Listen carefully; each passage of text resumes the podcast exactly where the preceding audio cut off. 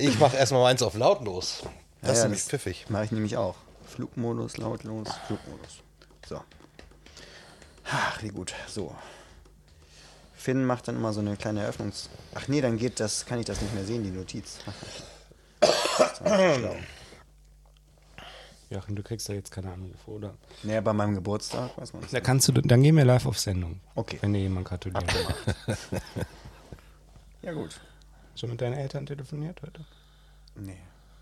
Mist, aber die haben irgendwie auf dem AB gesprochen, habe ich noch nicht abgehört. Das ist voll gemein. Das, ich habe auch eine schöne Anekdote, wie immer ohne ja, Pointe. das ist auch Thema der Sendung. Psst. Nee, weil wir nichts vorwegnehmen. Ich mache eine kleine Einleitung, dann können wir starten. Hannes, du sagst, äh, ja, kann ich anfangen? Gut, dann Neues aus der Opiumhöhle. Moderne Gespräche mit dem Bürgermeister der Nacht.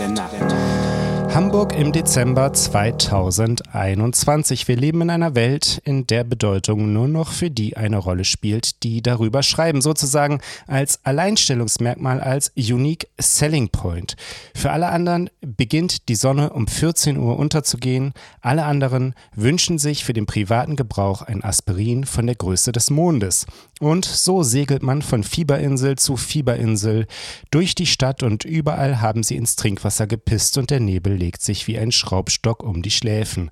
Ja, müsste da nicht mal jemand ein Zeichen setzen, sich dem Trend entgegenstemmen, ein psychedelisches Lied summen und ein Wickerman der guten Laune errichten, ganz ohne Käfig und anzünden. Mein Traum? Ein Koloss aus gefrorenem Wasser, Zitrone und Gin wird auf dem Heiligen Geistfeld platziert, schmilzt erst ganz langsam und ergießt sich dann in Sturzbächen bis runter nach Harburg.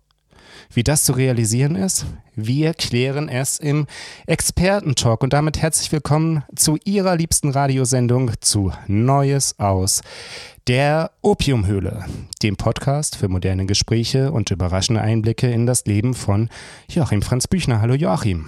Hallo Finn. Joachim die. Joachim, die meisten unserer Hörerinnen und Hörer werden jetzt natürlich Notizblock und Bleistift zur Hand genommen haben, um die brandneuen Erkenntnisse rund um deine Person mitzuschreiben. Geben wir also den Bestien Futter. Was macht die Joachim Franz Büchner Band? Wird es ein Weihnachtskonzert geben? Die macht ja, die lässt die Füße jetzt ein bisschen baumeln. Wir haben ja das abschließende Konzert im Hafenklang gespielt. Ich bin sehr dankbar, dass wir so viele Konzerte noch spielen konnten. Und jetzt arbeite ich an neuen Stücken. Und live geht's dann wann weiter? Live soll es im März weitergehen. Da stehen schon ein paar Termine. Muss man natürlich jetzt mal ein bisschen abwarten, inwieweit da grünes, es da grünes Licht dann gibt. Ich schalte hiermit alle Ampeln auf grün, hochverehrte Damen und Herren. Die Kamera machte jetzt einen gewaltigen Schwenk von Joachim Franz Büchners Tempel der guten Laune rüber auf ein einfaches Haus mit Hammer und Sichel aus dem Berg des Underground geschlagen. Vor diesem Haus sitzt uns gegenüber sein Erbauer. Der Mann, der den Akkord Faustdur erfand, dessen Label Fidel Bastro erfolgreich den Alltag zersetzt. Sie kennen ihn vielleicht noch von seiner Band Rubbish Youth oder von Potato Fritz. Er besaß als einer von zwei Menschen in 23 Jahren Mutter eine eigene Flasche und er ist Schlagzeuger der legendären Hamburger Band Boy Division. Herzlich willkommen, Bernd Koschewski. Huhu, hallo. Lieber Bernd, lieber äh, Joachim, wer euch beide kennt, der würde euch jetzt vielleicht nicht unmittelbar miteinander in Verbindung bringen. Der eine im Neues zu verorten, der andere im Glam zu Hause. Daher sei eingangs einmal die Frage erlaubt, wie ihr euch überhaupt kennengelernt habt. Also erstmal, ohne jetzt die Frage zu beantworten, Noise und Glam, Sind die Pole. das sind schon mal auch ganz schöne Ideen, aber natürlich totaler Quatsch. Ähm, auch sowas wie, wie, wie Ja, irgendwas musste ich ja schreiben. Ja, ja, gut, ist ja auch dein gutes Recht. Nur, also Noise, ich finde ja auch nicht, wir wollten mit, mit Potato Fritz wollten wir so eine Noise-Rock-Band sein, so, so nach amerikanischem Vorbild, so M-Rap, Touch-and-Go-Kram, fanden wir super. Aber das haben wir ja nie geschafft. Wir sind ja eigentlich eine, eine Popband, die ein bisschen lauter ist. Aber ohne Glam, das ist richtig. Vielleicht da muss ich einen Gastauftritt dann hinlegen. Dann Damit alles zusammenkommt. Joachim, erzähl, erzähl Band. doch mal, wie du Bernd kennengelernt hast. Ja, aber ich muss kurz drüber nachdenken. Also ich ähm, habe damals meinen Freund Kim in Pinneberg schon kennengelernt, als ich meine erste Band hatte. Und ich glaube, darüber ging das dann mit Bernd. Und dann haben wir uns auch in Hamburg im, im Nachtleben ein paar Mal gesehen, auf jeden Fall. Äh, Kim Kant, so viel darf man vielleicht sagen. von Kim Kant, unter anderem auch Mitglied von Boy Division gewesen. und jetzt bei der Band Ofen 8 aktiv. Sie kennen ihn vielleicht von Kant äh, Qualitätsschallplatten. Das ist ein tolles Plattenlabel, genau. Ähm, so, und dann war das eben so, dass ich Bernd ein paar Mal kennengelernt habe und ich eben auch erfahren hatte, dass Bernd ein Label hat. Und ich kann mich spontan an eine Sache erinnern auf der Tanzfläche. Ich glaube, wo war das? Vielleicht im Knust oder so, ich bin mir nicht ganz sicher. Ähm, wir hatten da gerade unsere erste Demo gemacht und, ähm, und irgendwie, wir waren beide sehr betrunken und Bernd meinte dann irgendwie zu mir, geht ab mit euch. Ich habe ich hab eure Demo Alfred Hilsberg gegeben. Und, dann, und, äh, und dann konnte ich mehrere Nächte nicht mehr schlafen. Aber ich weiß nicht, was sich daraus dann entwickelt hat. Irgendwie hat sich das nie Also, aufgeklärt. Ich glaube, das war wirklich im Knus tatsächlich, aber das war ein Scherz, ne? Ja, das war ein Scherz und ich wusste aber nicht, dass es ein Scherz Ja, war. gut. Ich hatte damals den Hamburger Humor offensichtlich noch nicht so. Ja, äh, ich meine, auch so- sowas sagen wie, das geht ab im Zusammenhang mit, mit Veröffentlichung, wenn ich sowas sage, das ist natürlich totaler Nonsens irgendwie. Ja, genau, das musste ich ja erstmal lernen. Ja, da kann ich, kann ich gleich anschließen. Tut mir leid. Dann vielleicht etwas später im Kirr gab es noch eine doch deutlich spektakulärere Geschichte. Und zwar, ich weiß nicht, was das für ein Abend war mehr, aber jedenfalls war ich irgendwie da, war auch wieder ziemlich betrunken. Ich muss sagen, ich war halt so 21 oder so, 20 vielleicht. Und ich habe mich mit T.S. Also vor Ullmann... vier Jahren ungefähr war das. Genau, und T.S. Ullmann war da und hatte da gerade irgendwie diese eine Platte rausgebracht und äh, ich so, oh, geil, T.S. Ullmann, jetzt unterhalte ich mich mal mit dem und habe mit dem dann ganz lange gequatscht und dann waren wir beim Thema Wrestling und haben uns über Wrestling unterhalten und dann, wie gesagt, ich war ja auch schon ein bisschen betrunken und dann habe ich ihn einfach genommen und äh, so einen Bodyslam-Griff gemacht und ich habe ihn hochgehoben und habe ihn gegen Bernd geworfen und Bernd hat ihn aufgefangen. So, das, das ist passiert, das weiß ich noch. Und dann im weiteren Verlauf der Nacht habe ich mich neben Bar, äh, Bernd an die Bar gesetzt und habe irgendwie dann so betrunken geleilt, so Bernd, ich will, ich will berühmt werden. Und ähm, dann weiß ich noch, Bernds trockene Antwort war, da kann ich dir nicht helfen. Ja, stimmt, das erinnere ich noch. Das weißt du noch? Ja, ja. Und dann, ich war dann irgendwie, dann Ich habe ich, ich habe mich gesagt, aber- ich, da bin ich der Falsche.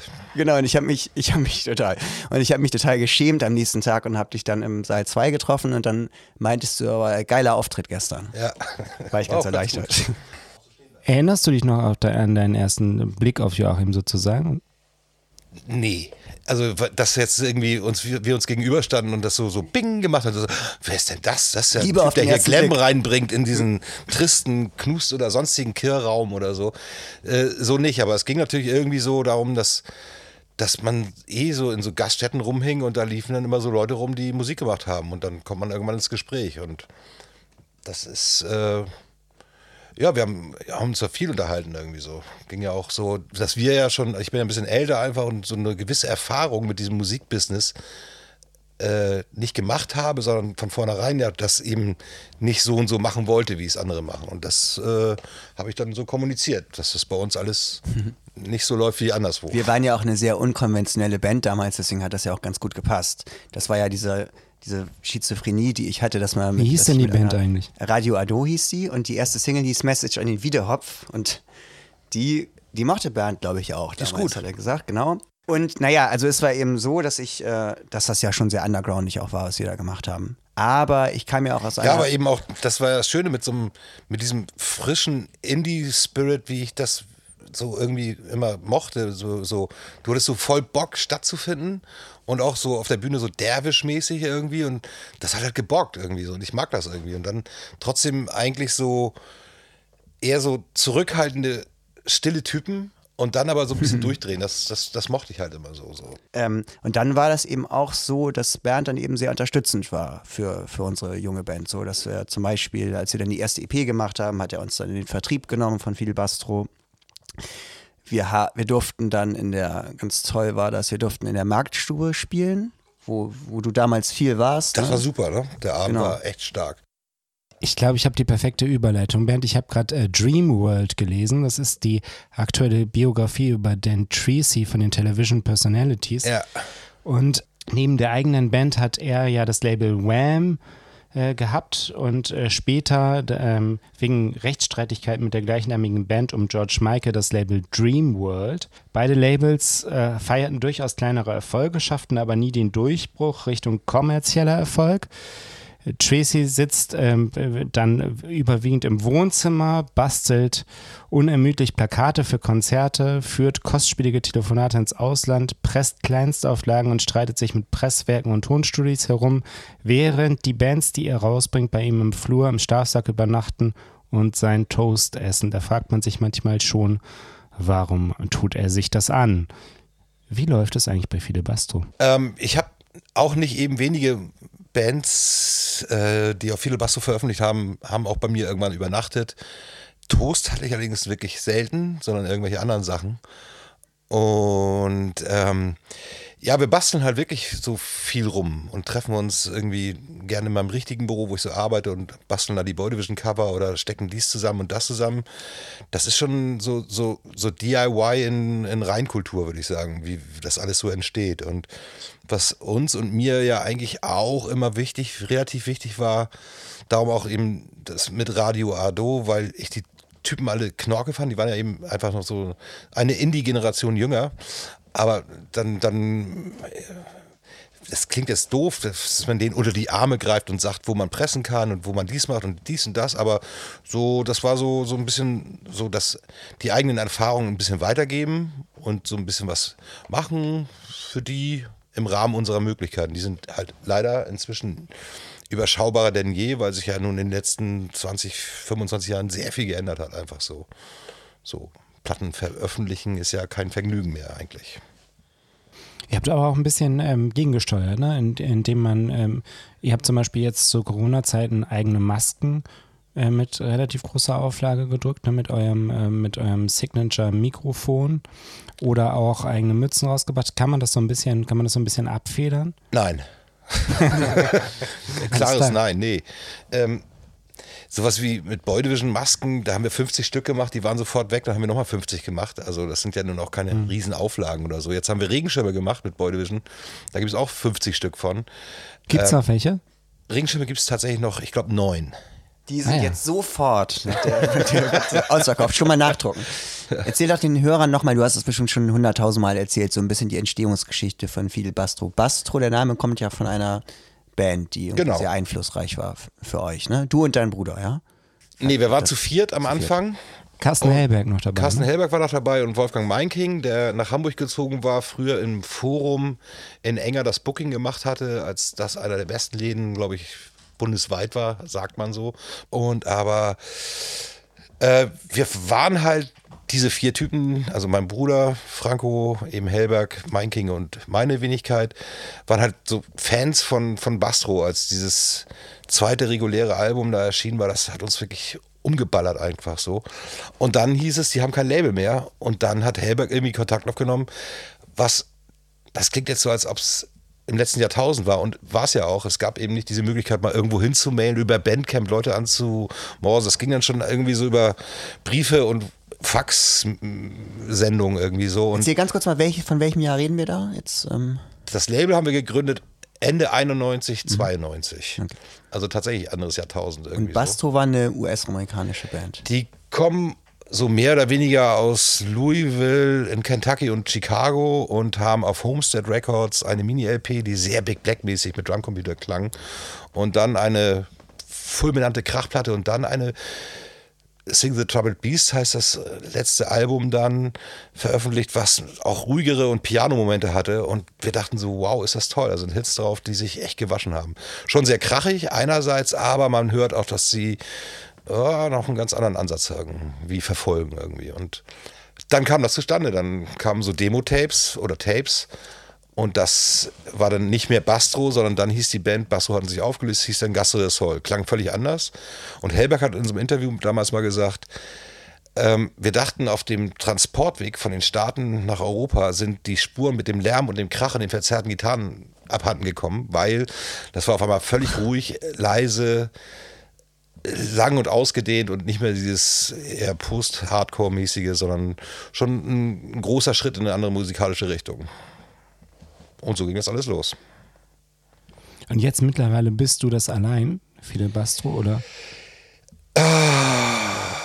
Also, ich kommuniziere noch häufig mit Wolfgang und mit Carsten, aber wenn es um so Veröffentlichungen geht, frage ich auch, rede ich mit Franco, der nun auch noch mein Bruder ist.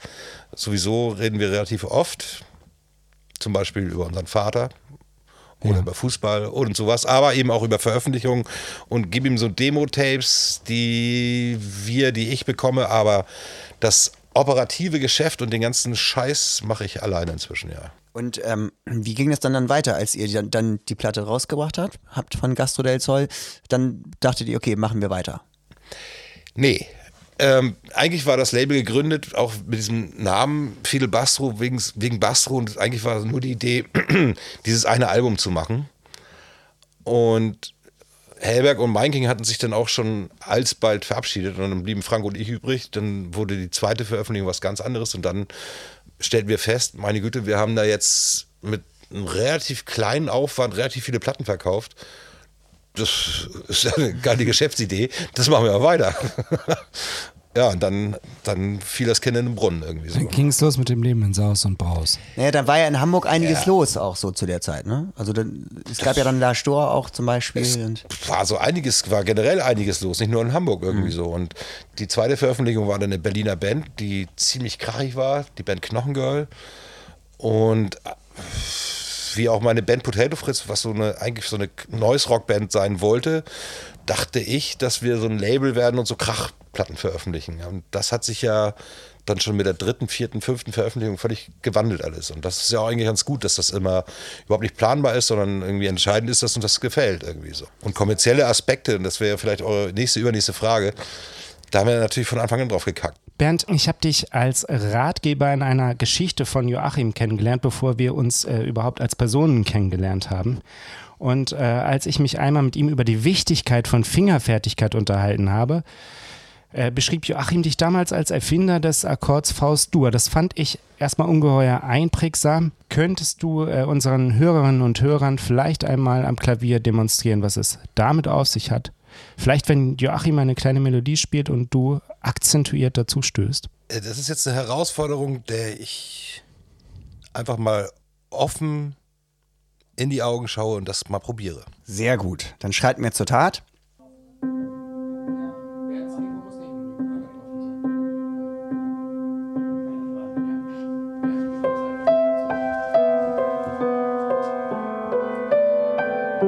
Liebe Hörerinnen und Hörer, das ist jetzt etwas ganz Besonderes.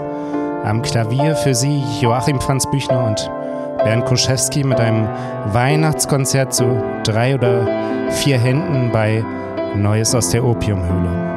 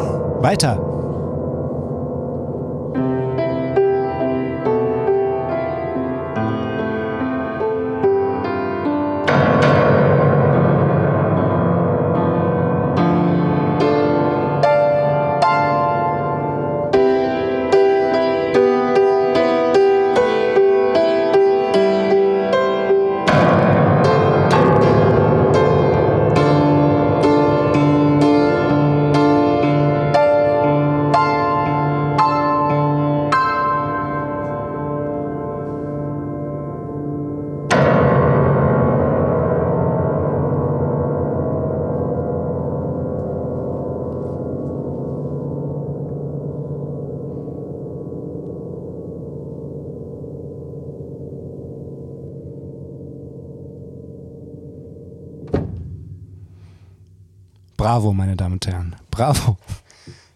Ja, Bernd, Faust-Dur, beschreib doch mal den Akkord. Wie greift man den denn? Ähm, naja, wie, der, wie man sich vielleicht denken kann, geht es darum, dass die Faust über diesen Gitarrenhals so ein bisschen hin und her fährt. Und da, wo es gut klingt, wird die Faust geballt. Das ist dann ein verminderter Faust-Dur-Akkord oder ist das ein. Äh, da muss man jetzt mit so Musikern sprechen. Ich bin kein Muckertyp. Aha, okay. Ja, Faust, du, ich meine, viele, äh, das ist natürlich eine Frage, die du jetzt angesprochen hast, Joachim, der, wo der nicht ganz so unrecht nachgehakt wird, denn viele wollen das ja vielleicht Band auch am Heiligen Abend zu Hause nachspielen. Ich, ich finde tatsächlich, dass man über diesen Griff gar nicht so viel reden müsste oder sollte, sondern vielmehr über die Beinarbeit, die viel entscheidender ist, weil, Wie ohne die. Bodenpedaleffekte macht auch ein, ein zünftiger Faust-Dur-Griff oder auf einer Akustikgitarre herzlich wenig Sinn. Was empfiehlst du denn da unseren Hörerinnen und Hörern? Was sollen die Verzerrer, Geräte? gerne billige. Aber Billige viele. Verzerrer. Gerne auch äh, zu Hause nachspielen, den Akkord Faust-Dur. Schicken Sie uns da auch ähm, Hörproben zu, gerne. Und ähm, wie schreibst du denn bei Potato Fritz deine Songs dann? Wie entstehen die denn? Wie kann man sich das vorstellen? Ich schreibe ja nicht wirklich eigene Songs. Ähm, da entstehen die bei den Proben. Also es gibt eine Idee von unserem anderen Gitarristen dort oder vom Bassisten, manchmal auch vom Trommler, der besser Gitarre spielt als der Rest wahrscheinlich sogar. Und ähm, und ich mache dann den Krach dazu irgendwie. Also ich habe irgendwann mal gesagt, dass ohne meine Gitarre, Faust-Dur-Griff oder so, äh, das ja klingen würde wie eine normale Grunge-Band vielleicht. Und dann kommt dieses, diese, dieser Lärm dazu. Kommt mir jetzt gerade der Song Maschinenbau in den, in den Kopf. Ja.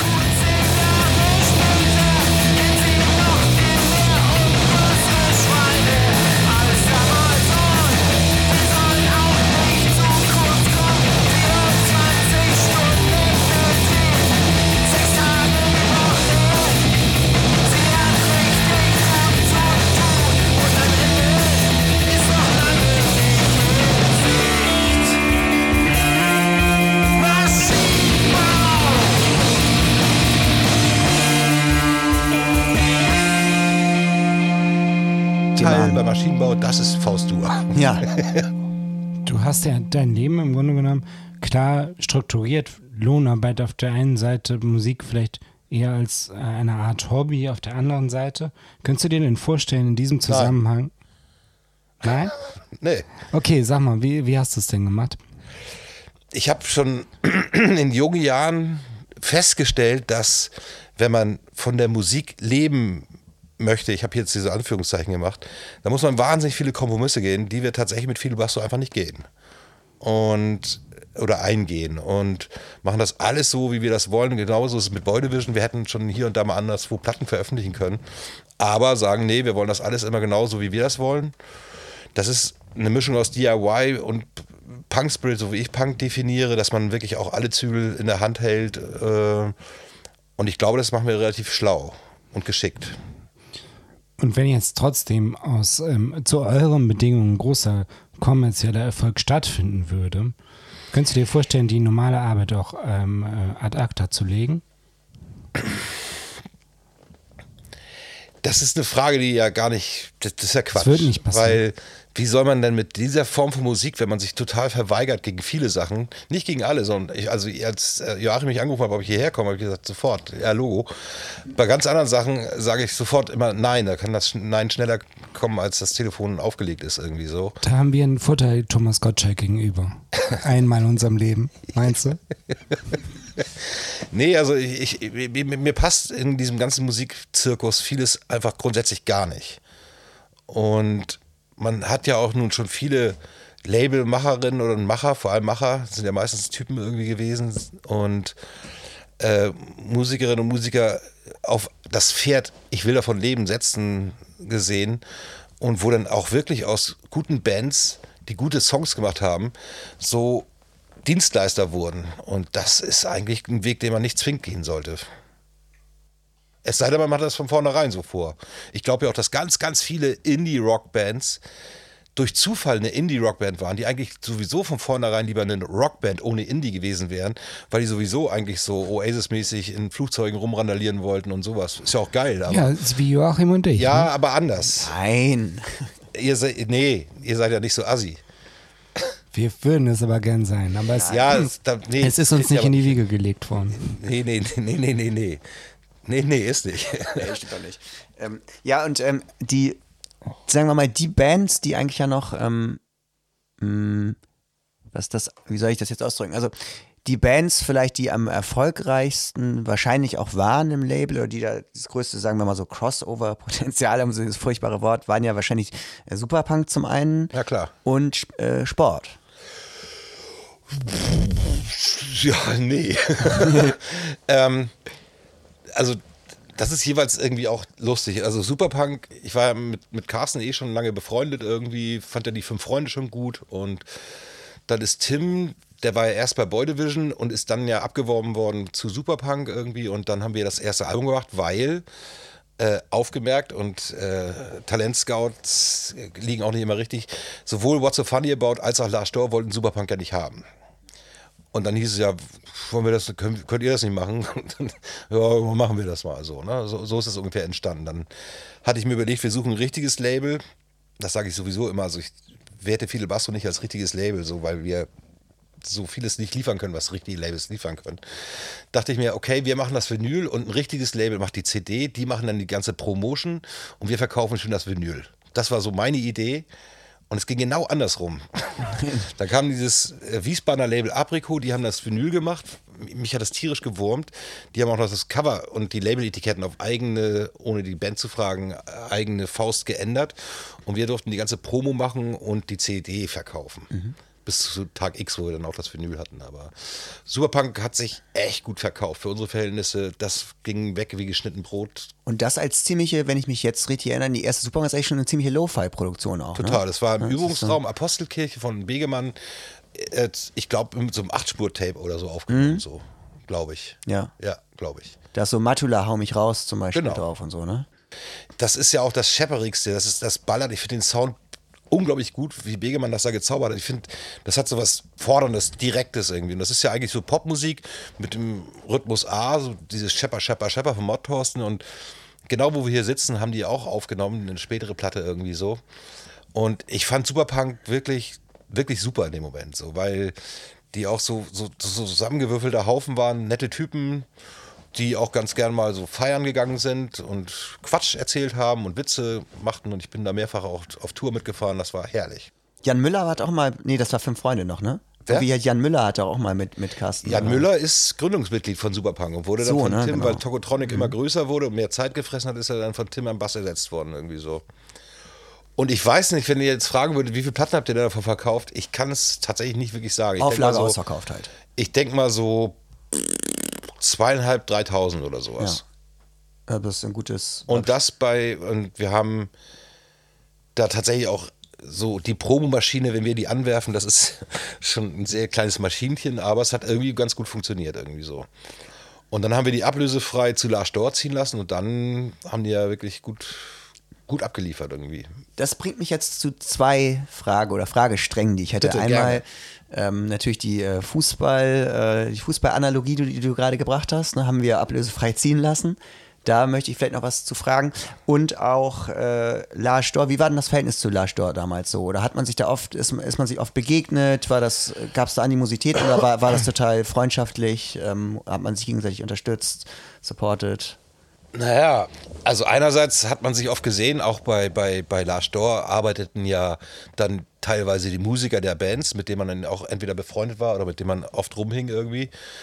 Äh, ich kannte Carsten Hellberg erst von der Bühne, bevor wir dann befreundet waren. Und dann Muss man kurz dazu sagen für das Publikum, äh, das ist der Sänger von Ostzone Suppenwürfel, Genau. machen Krebs, die, äh, mit denen eben äh, Bernd zusammen das Label gegründet hat und die dann bei Lars Storr waren, bis in die späten 90er hinein. Die waren auch immer und Tolle nur bei Platten Lars gemacht Dor, haben. ne? Tatsächlich. Immer bei Lars Storr, Und, und Wolfgang Meinking hat damals zunächst bei Lars Dor gearbeitet, hat so den Mail-Order gemacht und dann bei What's So Funny About und, und, und ich habe mich mit Hilsberg immer ganz gut verstanden, also wir uns irgendwie und auch mit, mit den Lado-Leuten, also da gab es einfach, ich fand die gut irgendwie so.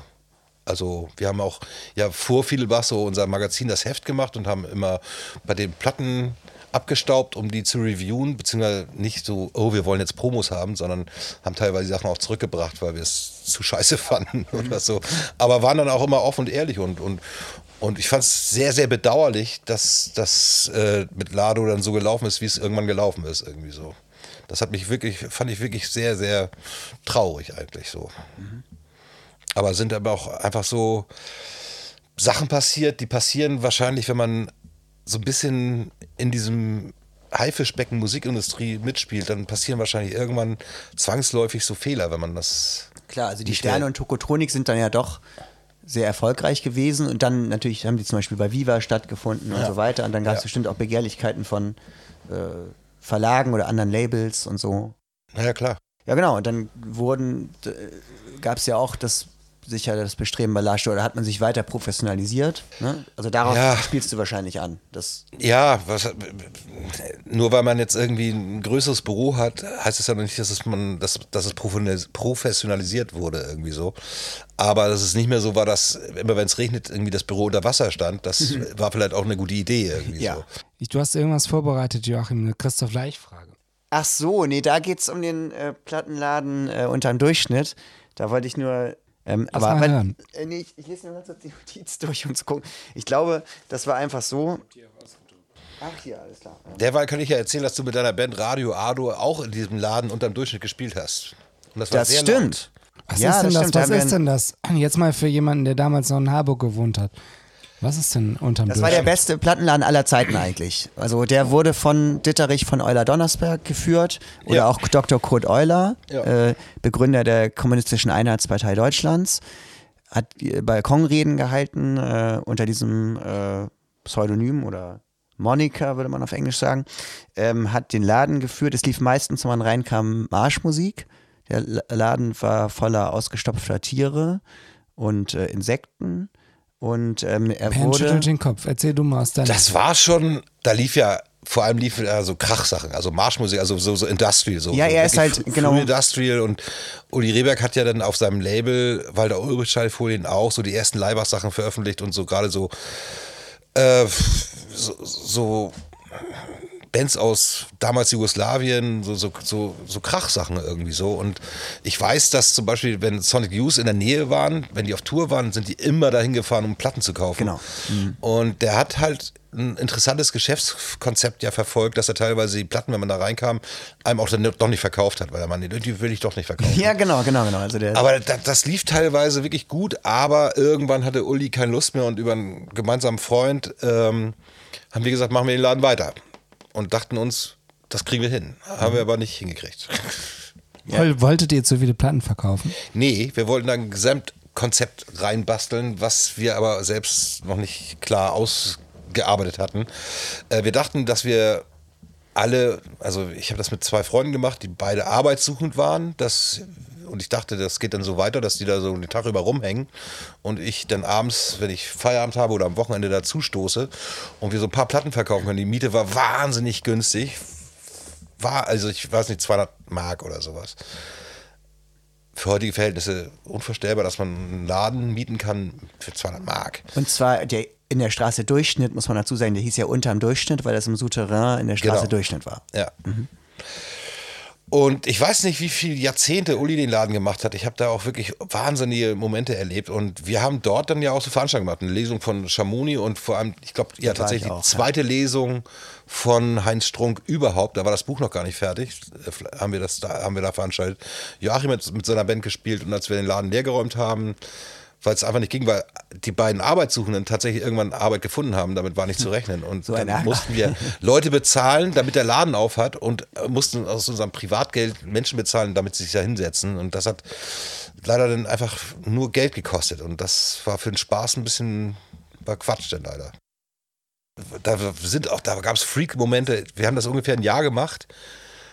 Und das gab wirklich sagenhaft seltsame Momente, das muss man sagen. Also irgendwie schon ganz gut. Ich hätte das auch gern weitergemacht, aber ähm, wenn das einfach nicht finanzierbar ist, ist auch so ein Gag irgendwann durch. So, ne? Aber es war eine schöne Zeit. Und erzähl noch mal einen seltsamen Moment. Ich hole mir ja kurz noch einen Gin Tonic. Finn, möchtest du noch was? Bernd, möchtest du noch Wasser? Ja, aber den Gin Tonic kannst du nicht holen, der steht ja neben mir. Also, ne, Ich habe auch mein Wasser hier irgendwie so. Okay, dann. Ich finde die Rauchfrage viel entscheidender übrigens. Ja, dann, sollen wir dann mal eine Rauchpause machen? Ja. Ja, auf jeden Fall. gerne. Oha, ja. Rauchen ist draußen, denke ich mal. Ne? Kannst auch hier, ja. Geil.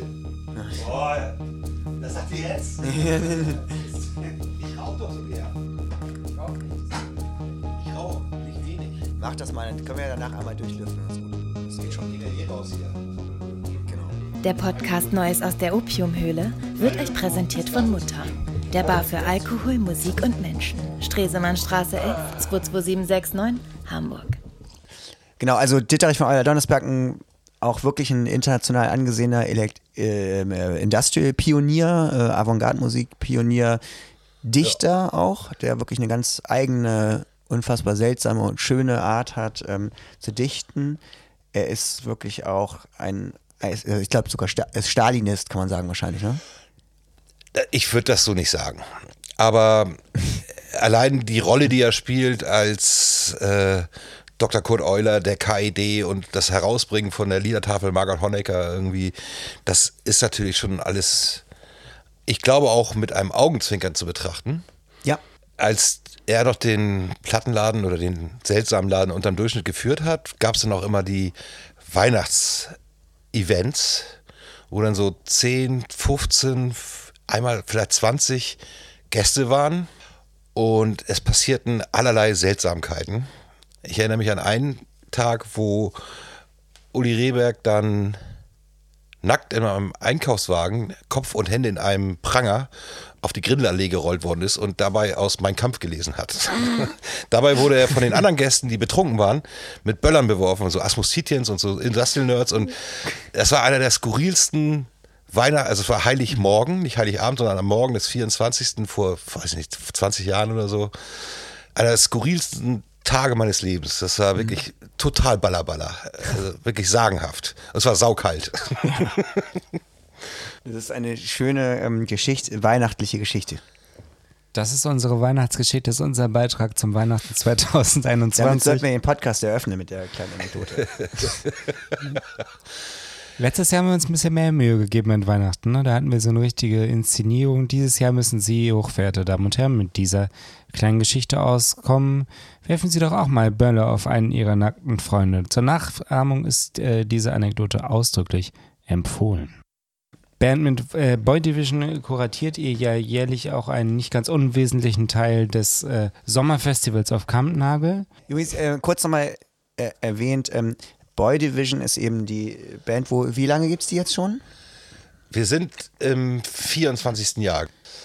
Und äh, Boy Division ist eben eine Band, die grundsätzlich in schwarzen Hemden auftritt Das ist ja schon mal falsch, aber gut, erzähl ruhig weiter. und äh, mit sch und schwarzen, schwarzen Schlipsen. Auch das ist nicht richtig, aber erzähl ruhig weiter. Es passiert aber manchmal. Nee, die Schlipse sind dunkelgrün, sehen aber aus, auf den Bühnen sieht es vielleicht schwarz Ich aus. habe eine Schwäche, ich kann auch dunkelblaue Mäntel nicht von schwarzen Ja, dann erzähl doch sowas nicht. Ja, Also jetzt kannst du, kannst Es es ja ist richtig alles stellen. falsch. Ja, kannst du das richtig die Schlipse sind- Und welche Farbe haben die Hemden? Wir haben entweder, wir sprechen uns ja mal ab, wenn wir so Wochenendtouren machen, dann ist ein Abend schwarz, ein Abend weiß oder rot oder grau. Es gibt verschiedene Hemden. Ah, stimmt, ich habe euch auch in roten Hemden schon gesehen. Siehste? Entschuldigung, ich, ähm, Macht ja der nichts. Gin Tonic äh, kriegt mir langsam. Dafür bin ich ja hier, um das gerade zu biegen. Was Ja, da genau. Das ist nur eine. Provokation gewesen, um das alles aus dir rauszukitzeln. Vorurteile gegenüber Joy Division, äh, Boy Division. Ein weiterer Aspekt bei Boy Division, correct me if I'm wrong, ist, dass ihr nur Cover, ausschließlich Coverversionen spielt. Äh, ja, Bernd hätte so gern gesagt, nein. Das Ey, im Moment, ey, ihr habt mit eigenen Songs angefangen. das ne? stimmt. Wir haben mit tatsächlich eigenen Songs angefangen, um festzustellen, dass das gar keinen Sinn macht. Ja. Und dann wurden so ein paar Coversongs gespielt. Und wenn man mir damals gesagt hätte, als wir die ersten Proben im Bunker Apostel bei der Apostelkirche so gemacht haben, dass es diese Band fast 25, ein Vierteljahrhundert später noch gibt, hätte ich demjenigen, derjenigen auch einen Vogel gezeigt, weil das war nicht geplant. Genau wie Fidel Basso nicht so geplant war als Label, was nächstes Jahr 30 wird. Ne? Nach welchem System ladet ihr eigentlich ein? Wie kommt es äh, zu eurer Verbindung mit Kampnagel eigentlich? Unter anderem habt ihr die Kanalphilharmonie errichten lassen. Und äh, das ist im Grunde genommen das schönere Pendant zu Hamburgs gläsernem Schandfleck am Hafen. Mit unserem Verein zur Förderung der Elbphilharmonie Profil hatten wir dort 2013 einen tollen Auftritt, an den ich mich sehr gerne erinnere. Am gleichen Abend trat auch Jack Palminger in einem wunderschönen blauen Kostüm auf. Dieses Holzbauprojekt der Kanalphilharmonie ist ja nicht auf unserem Mist gewachsen. Wir wurden aber dann von dem Festivalleiter gefragt, ob wir nicht Lust hätten, für die Bespielung dort zu sorgen. Und dann haben wir gesagt, ja, wir haben schon Lust, wir kennen eine ganze Menge Leute und, und hätten schon Bock, das zu machen. Und das hieß es in dem Fall, drei Wochen jeden Abend, außer montags, glaube ich, für ein Programm zu sorgen. Und das mit einem Budget von, ich glaube, pro Abend 100 Euro für die, also Ja. die 100 Euro, die wir bekommen haben und immer an die jeweiligen Gäste weitergegeben haben. Und unser Lohn war, und das ist jetzt kein Witz, und da kommen wir wieder zu dem alten, schönen Thema Alkohol. Es war ein Kofferraum Wodka, den wir bekommen haben als Band. Also ich erinnere mich sehr gern zurück an äh, 2013. Kanalphilharmonie war echt stark. Kanalphilharmonie war ziemlich gut. Äh, Im Jahr später wurde die Rosa Flora dann ja gebaut von den gleichen Holzbaukünstlern. Da haben wir auch das erste Konzert gespielt mit Boy Division, tags darauf Mrs. Next Match und Anni Künigke, haben dann, dann auch so ein paar Abende, ich sag das immer gar nicht, kuratiert irgendwie so. Aber da fällt mir ein schönes Zitat von Nick Cave ein, der irgendwann sagte, There's no one greater than the curator. auch schön. Ja. Und aber ähm, Kampnagel, ja, da sind wir irgendwie so reingeflutscht, irgendwie so, ne? Ich, ich nehme das immer so ein bisschen wahr. Als, Moment, Moment, Achso, Moment, Verzeihung. Joachim. Ja? Glücksfall für die Stadt, finde ich. Dass ihr da reingerutscht seid. Ein absoluter Glücksfall. Seit Äh, Jahren. Also ich finde das ganz toll. Ich, ich finde, da passieren immer wieder bemerkenswerte Sachen. Ich finde auch, was wir da jetzt so die letzten drei Jahre jeweils beim Sommerfestival gemacht haben, teilweise kriegen wir dann so, ich sag's jetzt einfach mal so, 600 Euro Gage, um da zwei Abende Leute von irgendwo hinzuholen, die, weil sie Freunde von uns sind, aus Düsseldorf extra kommen, so Blödsinn mit uns machen, weil wir dann irgendwie schöne Abende haben irgendwie. Es geht da eben nicht darum, den Vorwurf habe ich auch schon wirklich so mit daumendick aufs Brot geschmiert. Ihr, ihr greift jetzt Kulturgeld ab irgendwie so. Das ärgert mich schon ein bisschen, aber wie soll es ein außenstehender Mensch auch wissen, was da wirklich passiert? Ja, ihr muss diesen Podcast halt hören. Wenn man diesen Podcast Ja. nicht hört, dann hat man im Leben auch überhaupt nichts verdient.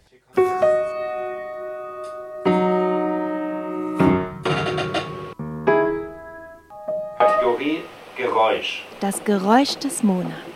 Wir kommen jetzt zu einer unserer beliebtesten Kategorien und zwar zum Geräusch des Monats. Joachim, welche deiner Marotten dürfen denn Bernd und ich heute nachmachen?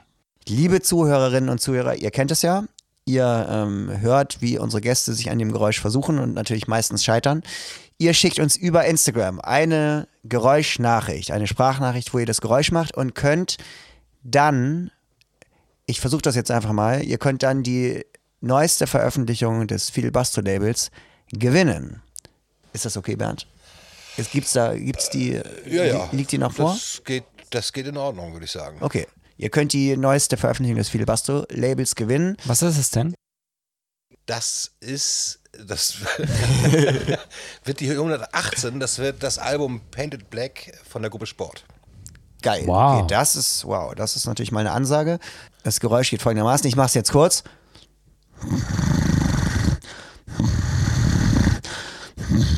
Entschuldigung, kein Grunzen. Moment, es darf kein Grunzen sein. Es geht durch die Nase, so viel kann ich dir verraten.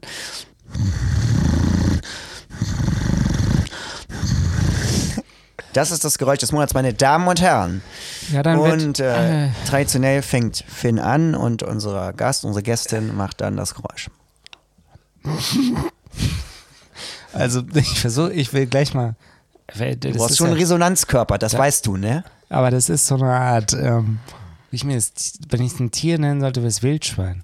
Ja, es ist aber nicht einfach ein Grunzen, weil es durch die Nase geht. Grunzen wäre einfach sonst. Ja, eigentlich ist ein normales Grunzen normal. Ne? Ich kann es wirklich gar nicht, glaube ich. Bist zu kultiviert dafür. Was ich jetzt wirklich sehr, sehr schade finde, ist, dass es ein Podcast ist und keine Fernsehsendung, weil ihr seht sehr gut dabei aus. Wie Oh, so. danke. Danke, Bernd. Also, Jetzt du. Oh ja. Es geht durch die Nase, ne? Ja. Wow, das ist toll. Manche kennen es auch vom Schnarchen, ne? Also wenn sie einen Schnarchen Ehemann oder. Ehefrau haben, die schnarcht. Ich finde es wirklich sehr beeindruckend. Ich habe es überhaupt nicht hinbekommen. Offensichtlich fehlt mir ein komplettes Verständnis dafür. Im, Gegen, im Gegenteil zu Bernd Kuschewski. Kompliment, Hut ab. Jetzt haben wir hier beide zusammen.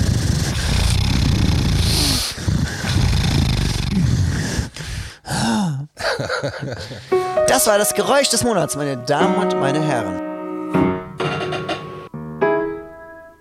Kategorie Geräusch. Das Geräusch des Monats.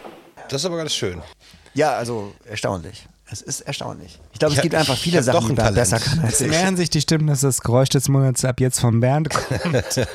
Ja, mal so ein Gastgeräuschchen, ne? Why not? Bernd, die Sendung dauert, die Sendung dauert übrigens 24 Stunden. Das haben wir denen vielleicht nicht gesagt, aber Ich habe mir extra ein paar Stullen geschmiert, mitgebracht. Ich habe das äh, sehr wohl das, ja. äh, gewusst schon. Aber wollt ihr nicht mal fragen, wie es mit Fidel Basso so weitergeht? ja. Das stimmt. Hat er bei Aber pass auf, äh, lass mich das nochmal so ein bisschen, ich nehme mich einmal zurück. Bernd, wie geht's denn mit Fidel Basso so weiter? Das ist eine total berechtigte und sehr, sehr gute Frage. Und ähm, da wir uns ja nie überlegt haben, wie es alles so weitergehen soll und die Sachen immer so passiert sind, kommt man jetzt als nicht nur wir mit Fidel Basso, sondern ich glaube, jede kleine Band, jedes Kleinstlabel an so einem Punkt, wo man sich überlegt, macht das überhaupt alles noch Sinn?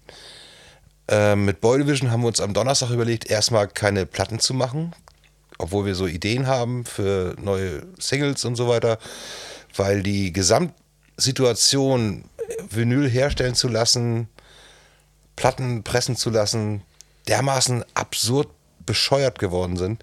Die Kosten haben sich, wenn ich es richtig gelesen habe, seit Januar 2020 um 40 bis 45 Prozent erhöht. Und wenn ich so im Plattenladen stehe und sehe, dass neue Singles 12,50, 14,80, 10,90 ist dann schon günstig kosten, was man auch fast nehmen muss, wenn man den Einkaufspreis, die Produktionskosten berücksichtigt irgendwie, dann macht das alles keinen Sinn mehr. Das nervt mich so kolossal. Ich habe wirklich keine Lust, eine, eine Single mit zwei, drei, vier Liedern dem geneigten Endverbraucher, Endverbraucherin zu verkaufen für so viel Geld. Das kotzt mich total an. Und was ist eure Antwort darauf? Ja, aber äh, die, die logische Konsequenz wäre ja zu sagen, okay, wir machen diesen Blödsinn mit, veröffentlichen weiterhin diese Single oder diese LP und dann kostet die im Laden 12,50 für das 7-Inch. Das ist doch Irrsinn. Also allein so preispolitikmäßig äh, nervt mich das total. Ich finde es auch kacke, wenn beim Konzert ein, beim Konzert ein T-Shirt 30 Euro kostet. Finde ich auch scheiße. Finde ich ätzend. Ja. Nervt. Ja. Nee, aber tatsächlich ähm, finde ich die Frage für, für, für alle kleinen Labels, das liest man jetzt ja auch gerade häufig, die wirklich nicht wissen, wie es weitergehen soll. Man du willst eine Platte rausbringen, Förderung angewiesen. musst ein Jahr warten, bis das Vinyl da ist irgendwie. Äh, Die Antwort müsste eigentlich sein, diese ganzen Schwachköpfe, Lady Gaga etc., die dürften eigentlich keine Vinyl mehr Also veröffentlichen. ich finde Lady Gaga großartig. Ich bin erstaunt, von welchen Künstlerinnen und Künstlern gerade Vinylplatten gepresst werden. So auch so, so, so Fuzis, von denen es Fernsehwerbung gibt, da wird jetzt wieder so Vinyl eingeblendet irgendwie unten in der Ecke. Ja. Und Künstlerinnen und Künstler, die Fernsehwerbung haben, das ist ja eh schon meistens fragwürdig irgendwie so. Ich glaube, nee, ich hoffe, dass in Kürze das Vinylpferd der Industrie totgeritten wurde und die Leute gar nicht die 5er LP-Box von Skid Row kaufen, weil die die vielleicht gar nicht brauchen. Und wenn dieser bekloppte Record Store Day, wenn da dann wieder drei Doppel-LPs von James Last erscheinen, die man auf jedem zweiten Flohmarkt für einen Euro kriegt irgendwie. Ja, aber du hast völlig recht, ne? Ich meine, das ist so eine, eine Unsituation, in, in die man sich hat äh, treiben lassen, weil Vinyl plötzlich so eine Art, was ist das? Das ist transformiert worden Richtung Statussymbol, ne? Und da ist das plötzlich ähm, in der Bedeutung was völlig anderes geworden. Es ist ähm, völlig absurd. Und ich habe gerade gelesen, ein Mensch, der Platten gepresst hat in so einer kleinen Firma, stellt seinen Betrieb ein, weil er es sich ertragen kann, dass nach Umfragen ungefähr 60 Prozent der Sachen, die er presst, gar nicht erst ausgepackt werden, sondern direkt Ja. ins Regal wandern. Und das ist ganz interessant, das ist was, was Frank Spicker auch gerade in der letzten Sendung erzählt hat, dass er das Gefühl hat, dass es ähm, eher was ist, was eben auch als Trophäe mit nach Hause genommen wird und dann wird das gar nicht aufgelegt, sondern das wird, das wird irgendwie ähm, so als, ähm, als Special äh, irgendwie in der Wohnung ausgestellt oder sowas. Ne? Aber das geht nicht mehr darum, die Musik zu hören, sondern es geht darum, aha, ich habe, guck mal, ich habe das in einem Ja. Format, wo, wo das toll zu präsentieren ist. Ne? Ja. Ja, wir müssen ähm, das irgendwie rausdrängen. Ich, ich habe persönlich auch gar nichts gegen Lady Gaga. Toller Auftritt beim Super Bowl. Schöne Grüße an Lady Gaga. Aber ähm, ähm, das ist natürlich irgendwie was, was, äh, was, was so die eigentliche Funktion unterminiert. Ne? Also das Absolut. Eigene Presswerke machen. Hanse, äh, es gibt doch die Ameise in Hamburg. ist Ameise und dann, was ist mit Düsseldorf? Wollten die nicht auch mal was machen? Also, auch in Düsseldorf, ähm, das ist, die das machen wollten, ja, das ist die, die, da kannst du jetzt Platten bestellen, die pressen aber nicht selber, sondern es gibt ja nur eine Handvoll Presswerke. Und vor drei Jahren bereits hat eine Firma in Kanada angekündigt, jetzt demnächst neue Pressen auf den Markt zu bringen. Das kostet natürlich richtig Geld, aber es gibt immer noch keine neue Pressmöglichkeit, indem man eine neue Maschine hinstellt irgendwo. Die ganzen Klitschen, die jetzt irgendwie in Betrieb sind, sind schon total runtergerockert und laufen und laufen und laufen irgendwie so. Und dann kommt sowas wie Adele, das neue Album. Ich glaube, gehört zu haben, dass die 100.000 Vinyl-LPs gepresst haben. Und das zwingt natürlich alle Presswerke irgendwo in die Knie irgendwie so, ne? weil das dann erstmal Priorität genießt und die haben wirklich in jedem Presswerk gepresst, außer bei Ameise, die jetzt Ramona Records heißen. Also, liebe Zuhörerinnen und Zuhörer, wir werden die Frage wahrscheinlich heute nicht lösen, aber ihr rennt jetzt erstmal Fidel Basto den Stall ein und kauft da alles, was noch übrig ist an, an Platten. Hört die vor allem auch, weil darum geht es ja am Ende. Und ähm, Wer es nicht hört, der kriegt von uns unheimlich viel Druck. Von Joachim und mir. Wir kommen auch privat zu euch nach Hause, legen Oh, die. Schallplatte auf die Plattenspieler rauf. wir bedanken uns ganz herzlich äh, bei Bernd, dass er da war. Ja, sehr gerne. Weihnachtsedition. Ich habe zu danken. Das war schon wieder von Neues aus der Opiumhöhle. Bei äh, Aufzeichnung der Sendung hatte unser lieber äh, Joachim Geburtstag. In diesem Sinne herzliche Glückwünsche und ein erfolgreiches neues Musikjahr. Lieber Joachim, Danke. Den nächsten Geburtstag äh, feiert dann am 24.12. Jesus Christus. Wir verabschieden uns von euch und dem Jahr 2021. Bedanken uns sehr herzlich bei Bernd Koschewski und freuen uns auf ein besseres neues Jahr mit vielen Vinylverkäufen, vor allen Dingen auch für Fidel Bastro. Natürlich auch ähm, auf ein Jahr mit wieder äh, vielen Höhlen und Opiaten. Tschüss, euer Bürgermeister der Nacht. Ciao. Wiederhören. Bis bald. Ja, geil. Mehr Content können wir dem armen Hannes auch nicht mehr aber das war. Richtig.